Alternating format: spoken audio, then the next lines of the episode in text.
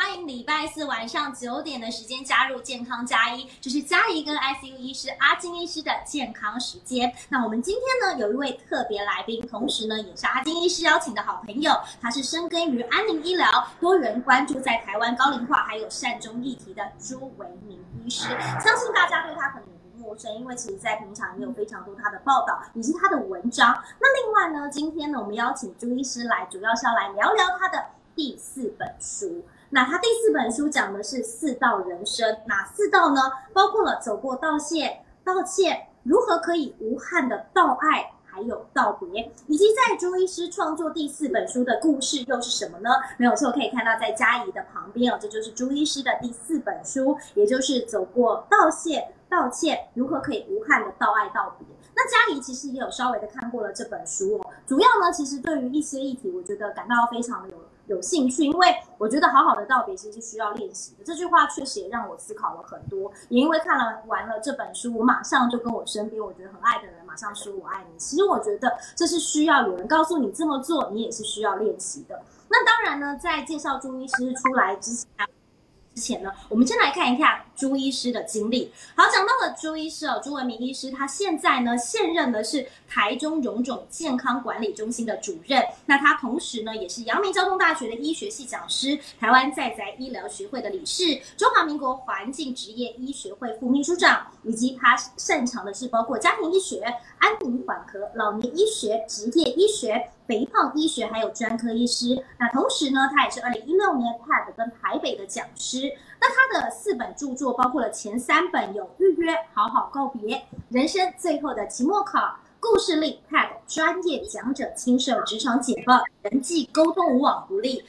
那这就是朱医师，包括呃今天要介绍的这本书。那另外，朱医师也有自己的粉丝专业，包括了名医晚安朱文明医师，也有他的部落格，还有 YouTube 频道，大家也可以稍微的去看一下。好，介绍完今天我们的特别来宾，也就是陈志金医师的好朋友朱医师之后呢，马上就来欢迎两位医师登场了。我们先欢迎的是 ICU 医师陈志金医师，还有朱文明医师。Hello，两位好。嗨，嘉怡好，阿金医师好，还有各位观众朋友，大家好。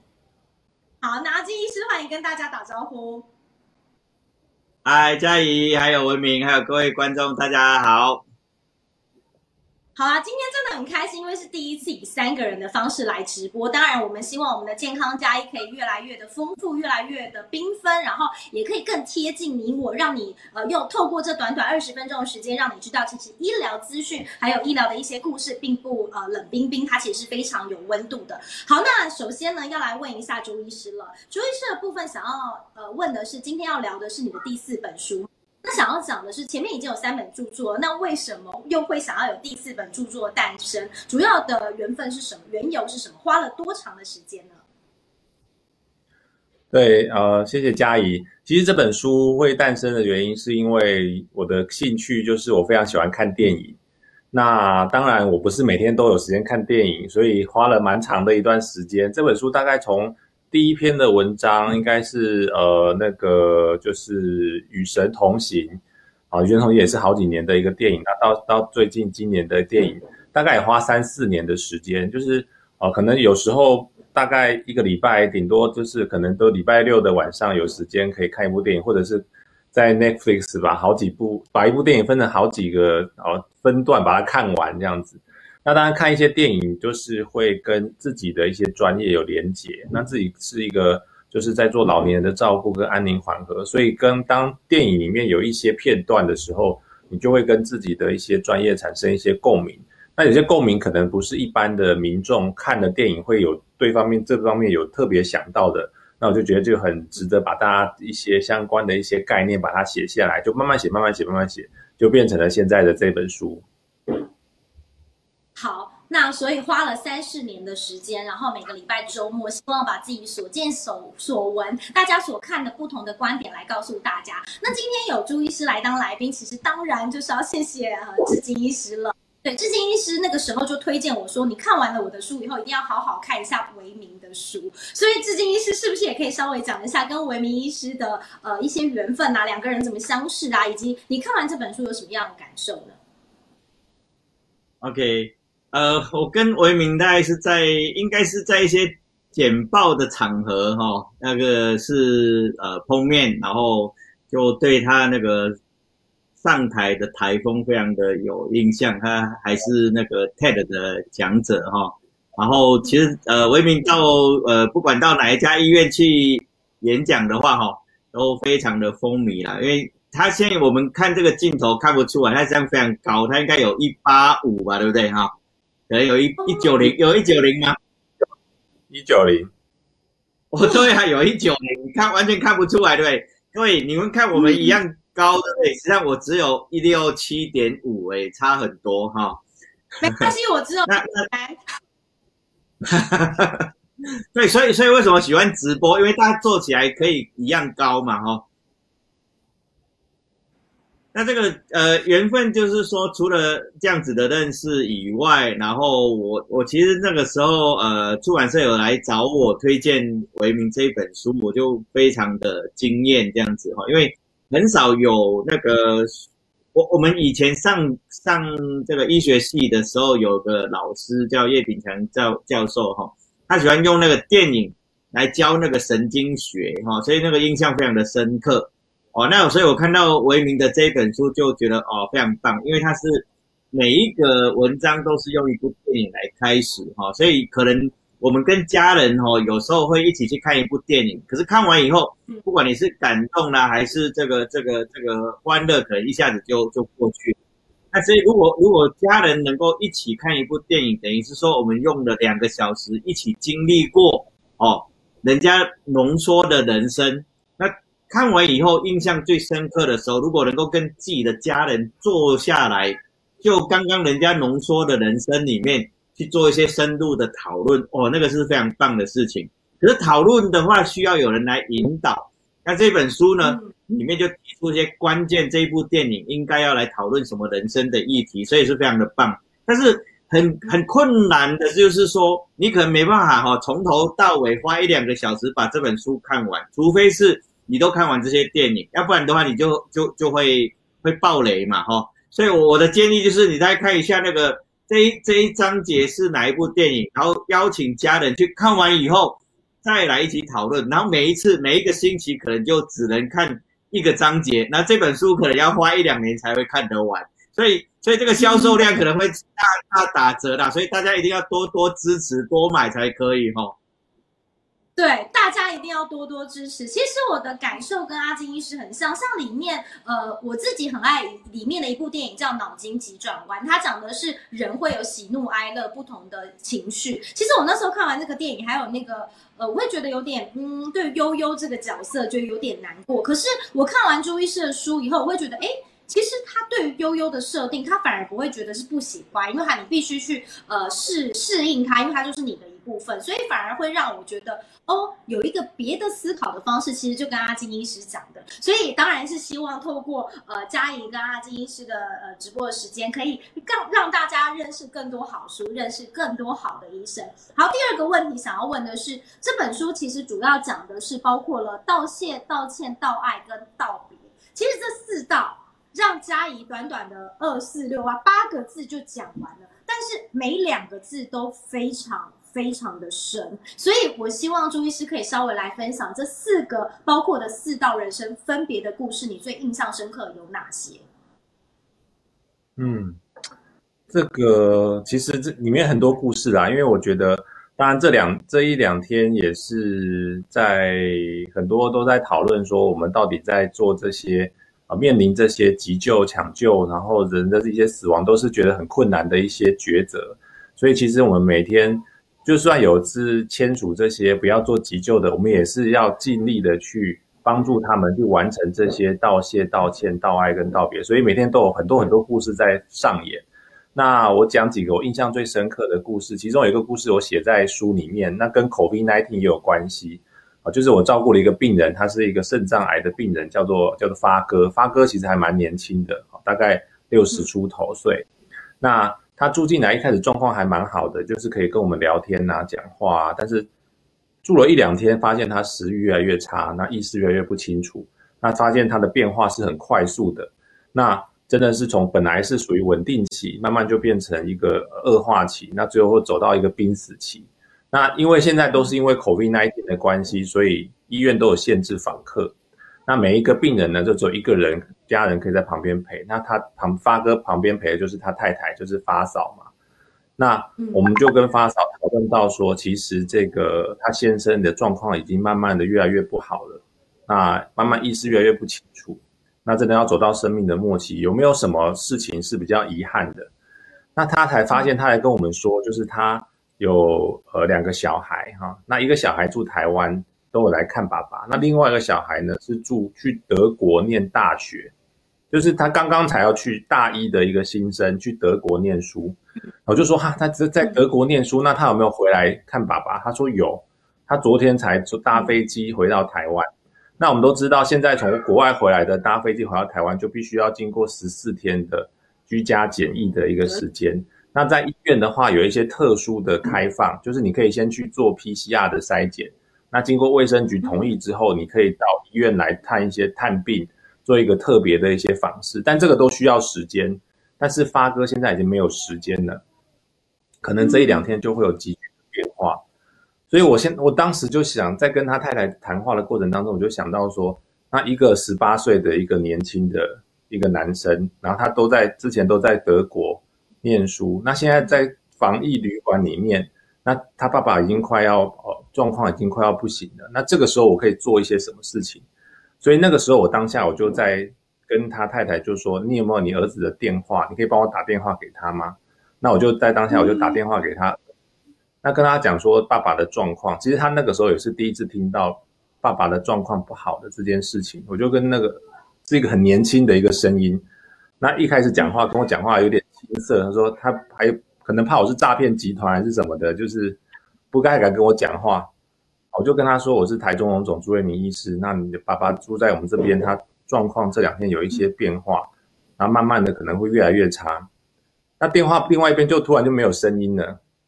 他可能听到这个消息吓到了。嗯，那我就慢慢在跟他讲，慢慢在跟他讲。好，那最后就慢慢就听到一些他有一些啜泣的声音。他就跟我说：“怎么会这么快？那不是说还可以有一段时间去看他什么的？那我从国外回来，其实还是被有受到一些限制，那怎么办？这样子，他就有点慌张。那我就跟他说：，那其实因为现在你去做检疫还是需要时间啊，做检查要时间。那如果可以的话，你可以等一下啊，再打电话给爸爸。那虽然爸爸现在可能没办法回你的一些对话，但是他应该还是可以听到你的声音。”你可以跟他讲讲话。那一个十八岁的男生就问我说：“那医生，我要说什么？”嗯，那我就跟他说：“那你可以跟他说，爸爸，我很谢谢你，谢谢你照顾我长大，让我去德国可以念书。那如果之前有做了一些吵架啊，或者是觉得很对不起你的事情，请请你原谅我。那我会一直都很想你，那我很爱你。那请你不要太担心我们。”小朋友不要太担心妈妈那我跟我那天晚上我这样讲的时候，其实我自己讲的也有点哽咽了。那他在电话另外一边，那我也听得出来他有点在哭泣。那后来他就说：“好，医生，谢谢。”所以当后来我就把电话就挂掉了。那我要最后我要下班离开病房的时候，就看到我觉得那个画面是非常动人的，就是他太太拿着手机啊，在他的先生啊一个濒死的病人旁边。那我没有听到他们在讲什么，但是就是知道那时候他儿子在跟他爸爸讲一些话，这样子。那过了一两天，他爸爸真的就离开了。所以，那那天晚上就是那些话，可能对那个年轻人来说，就是非常重要的一些事情。那呃，我后来有记在书里面，就是说在电话讲到最后的时候，呃，我们比较熟了，所以他就开始跟我聊一些事情。他就突然问我一句话，他就说，他就说。医生，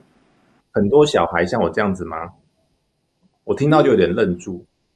就是一个十八岁的男生说自己是小孩，他就说是不是很多小孩像我这样子？嗯，我就不知道该回答他是还是不是，我就跟他说我不知道是不是有很多小孩像你一样，但是我知道他们面对到自己的爸爸身体不好了，快要离开了，一定都会跟你一样难过啊，也跟你一样。觉得很难面对这件事情，但是我觉得你处理的很好，我觉得你很有勇气，我觉得你很了不起，我很佩服。嗯，所以其实就是在面对那样子的一个亲人要离世的一个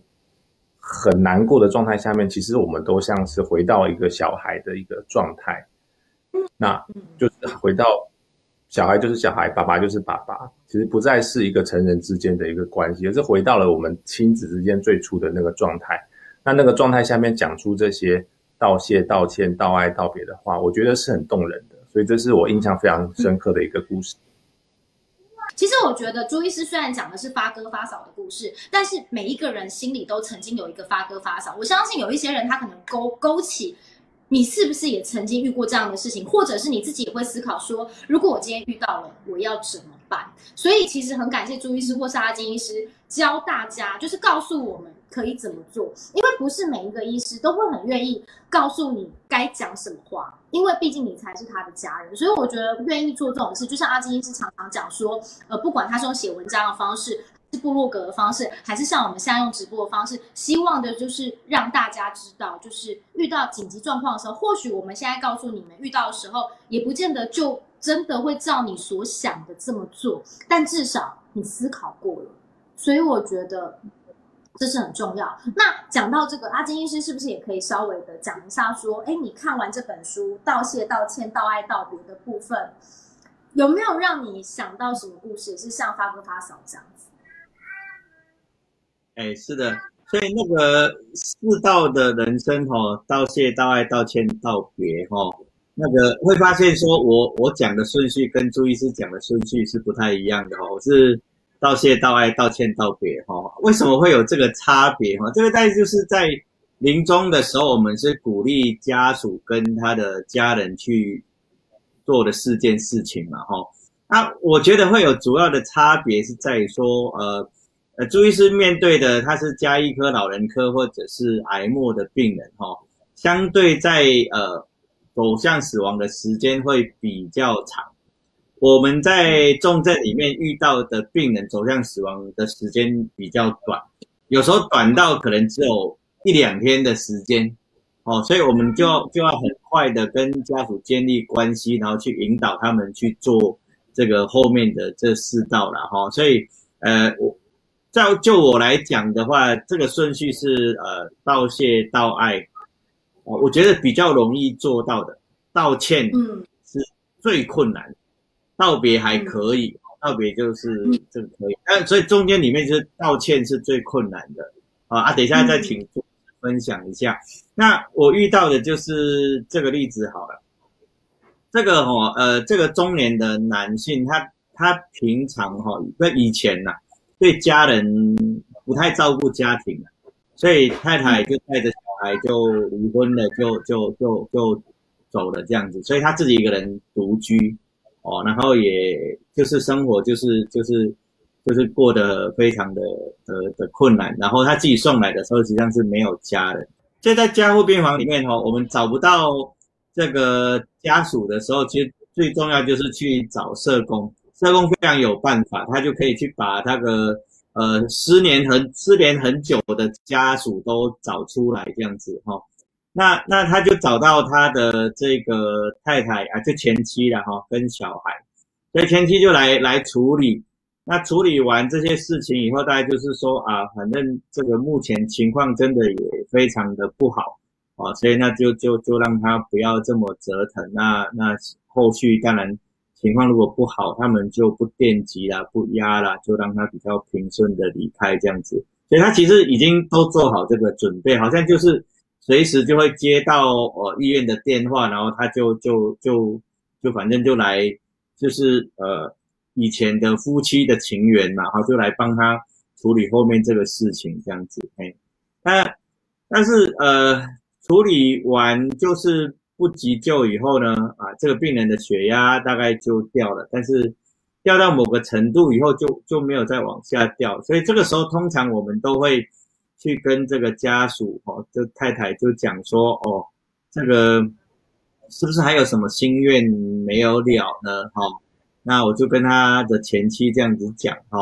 啊，他的他的前妻说没有啊，就就这样子。我说那不是还有个儿子吗？他说呃，他应该不会想要来看，哦，他就这样很很淡的回回答说他不会想要来看，所以我说，呃，这个通常我们遇到这样子哦，血压掉到这里，停在这里，有时候可能是病人有一些心愿还没有了，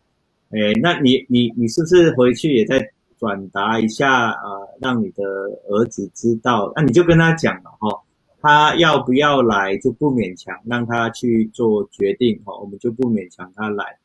那这个太太就说好，反正我就回去讲，但是我我。觉得他应该是不会来，但是我后来又想到说，诶，不然你就跟你儿子讲，如果在白天里面他不方便来的话，我特别交代我们的护理师，他可以晚上的时间都没有其他呃的的其他床的家属啦，叫他单独自己来。哦啊，结果结果隔天早上我去医院的时候。啊，就说，哎，这个病人就就就往生了。那我就问护理师说，哎，那昨天有没有有没有人来？他他说有，就是他的这个儿子就来了。哦，他说他来了，他也没有讲什么话，就就就自己就站在床边那边看这样子。啊，但是我我们的护理师就很棒啊，我们护理师大概也都常碰到这种事情，所以我们护理师看到的话，其实都会去引导。就跟他讲说，其实你你可以靠近爸爸这边，你可以握着他手跟他讲。当然他还是非常的冰，他就是站在那里，就就是就是不动这样子。哎，所以所以其实这个时候有时候就会卡住了。但是我们护理师还是有在去鼓励他说，哦，那其实呃这个这个也是最后这个很短的时间呢啊，过去可能有一些这些恩怨不愉快的哦，我想说。也是差不多在这个时候要放下了，然后，呃，你你你你可以不用讲出来，你就在心里面有什么话要去跟爸爸讲，你就在心里面讲就好了。啊，就就发现他就停在那里以后，就就就就眼泪就流下来了这样子。那不晓得他们中中间之前到底发生什么事情，可是我觉得说，最后这段时间是蛮重要的，不只是为了病人，而是为了活着的这个人。你可以想象，如果我们没有这样的安排，哦，那即使这个儿子真的很恨他的爸爸，但是他爸爸走了以后，他心里面可能还是会有那个遗憾，那个结，就是说，哎，最后一面的时候，我妈通知我来看，可是我竟然为了很恨他，所以我不来，哦，所以这个是是可辈子他就会遗憾，可是因为我们这样的一些贴心的安排，他最后还是出现了，然后虽然很。可是我们还是鼓励他，他在心里面去讲出他要讲的话。哦，那中间可能，可能到底他里面想的会会是道谢、道爱，我觉得不太会是。哦，中间可能就是那个道歉这样子。啊，中间他们是不是有一些有些恨啊，有一些冲突啦？哈，所以对对我来讲，在 ICU 里面，哦，其实这四道里面最困难的就是。道歉这件事情哦，所以你现在看看文明这边的经验是怎么样哦？我我不太知道原来的顺序是什么，但是我这边常讲的都是道谢、道爱、道歉、道别，然后道歉对我们来讲是碰到最困难的地方。嗯。好，听完了朱医师说的，跟阿金医师说的，其实我觉得这四道人生对于每个人，因为每个人的人生故事都不太一样，所以对于你每一个四道的哪一道的比重，我相信，呃，听完这个直播跟两个医师的分享，我相信，因为家也是，其实我还蛮开心，就是透过，虽然说有的时候可能网络讯号会有问题，因为我觉得线上就是会这样，但是不管怎么样，也不会呃让我们放弃做这件事情，因为我觉得其实。嗯，有时候听听别人的故事，你在思考自己。除了思考自己遇到怎么做，你也会变得更感恩，然后变得更呃珍惜现在所拥有的一切。因为你会不知道什么时候你觉得理所当然的事情，就像疫情带给我们的一些启发一样，你不知道什么时候你觉得理所当然的事情，其实会变得这么的不。好，那最后一个问题，当然就是因为我们的直播，像我们阿金医师的相识也是，阿金医师一直是很温暖的医师，然后从他身上，我其实也呃呃，就是度过了蛮多，我觉得就是会觉得不知道该所以就很开心，然后所以希望把这样的能量散发给大家。然后呢，最后当然要回归开心的感觉啦。想要问的是，呃，舒压的方式人人都有，你知道就是遇到，遇到就是解决，解决就是面对。那面对以后，我们就看。都比较好。那最后想，其实，你最喜欢的方式是呃看电影。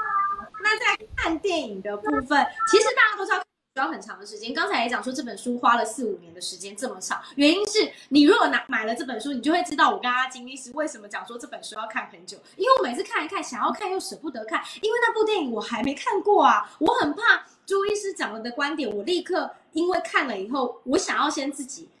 看自己的观点，再去想说，哎，原来别人的观点是这样，所以这本书我相信可以陪伴大家很久的时间，可以卖很久这样。好，那朱医师讲一下你自己为什么会爱上电影这个兴趣？呃，其实是因为小时候就是妈妈就常常带我去看电影跟看电视剧。那我不知道阿金医师应该有经历过那个年代，就是电视只有三台的那个年代嘛。那三台的时候，我妈妈就小时候就会八点的时候都是八点档，那九点就会有九点档，那十点的时候就会有那个国外的一些电影或是影集。那我都小时候就是会跟着妈妈看，所以才会得近视眼这样。那那个时候就养成了很喜欢看电影的这样的一个兴趣。那到国中、高中，妈妈就开始会带我去电影院看电影，所以慢慢也是。那那时候刚好是我在国高中就是走向就是。决定要未来要从事哪一个方向的时候，所以那时候也看了很多跟医学相关的电影，像是我书里面有提到的，像《心灵点滴》呀，或者是有一些像《罗伦佐的油》啊，或者是《变人》呐，这些都是我觉得有些电影是让那个时候懵懵懵懂懂的我，就是决定了要从事这个医学这个行业，其实也是受到电影的一些感召，那所以还是到大学之后还是维持着这样的一个兴趣，所以我觉得这是看电影是一个。哦，可以放松，可以休息，可以跟家人讨论，然后又可以对自己的一些呃，不管是专业或者是对人生的一些呃反思，然后会有一些多一些思考的一些方式，我觉得是很好的一个兴趣。嗯，好，我也觉得看电影还不错，而且我觉得有时候就是看别人，你自己不能，你自己人生不能重新经历，你看看别人的人生，或许对自己的未来或者是思考有所帮助。那阿金医师呢？你自己的兴趣是什么？很忙碌生活里的兴趣。对，那个那个，我我我还是接着讲电影这件事情哦。这个看电影这件事情，其实是对我来讲是呃，我很享受当下。可是我太太非常的生气这样子，因为我我跟她去看完电影以后，然后呃，可能没有多久啊，可能三个月还是半年的时间，然后就就。就就开始又出现这部电影的时候，哎，我太太就会想说，哎，这部我们一起去看过的电影，我说啊，有看过吗？然后我完全忘记了。然后我每一次只要看重新再看一部电影的时候，我都会觉得，哎，这部还蛮好看的，哎，哎，这个很好看。然后我太太就说，哎，我们以前一起去看过的啊，啊，真的吗？我们有看过吗？所以我不太知道，说我对那个电影的记忆力真的非常非常的差。那我看书还可以看看医学文章都可以，可是我只要看完电影以后，几乎离开的当下就就会全部忘记了。所以每一次重看的时候，就是像看新的一样这样子。那我当然其实平时的兴趣不是这个啦，平时的兴趣大概花很多时间都是在滑脸书这样子啊，在在在在在马桶上面发文章这样子，嗯。好，其实这个兴趣很不错，要继续保持，因为大家才可以看到。我觉得更不错的医疗行知，然后我觉得其实应该是说每个人擅长的事情不同，所以像阿金医师刚刚讲的，就是阿金医师就是适合当医生的人，就是医学的书看得很 OK，电影就会忘记，像我自己也是。但是我觉得今天非常开心，因为呃今天时间可能有点长，然后中间有一点点讯号问题，但是没有关系，因为我觉得等一下嘉怡会再做呃中间的呃断讯的剪接。但是我觉得很开心的是，不管怎么样，我觉得朱医师的故事。阿金医师的故事，我觉得都希望可以分享给你们。那如果你们还没有买阿金医师或者是朱医师的书，我觉得也可以翻翻他们的书，你会有更多。而且我觉得书这种东西很神奇的是，你现在这个阶段看，你可能过半年再翻同一本书。那个感觉会不太一样，因为你当时的经历、当时的环境会不太一样，所以真的很希望就是每个礼拜四透过这样的直播，然后可以带大带给大家，然后在医疗的领域可以有更正向的能量。所以谢谢周医师，也谢谢阿金医师，然后谢谢收看直播的大家。那我们就下个星期四再见喽，大家再见，拜拜，拜拜，拜。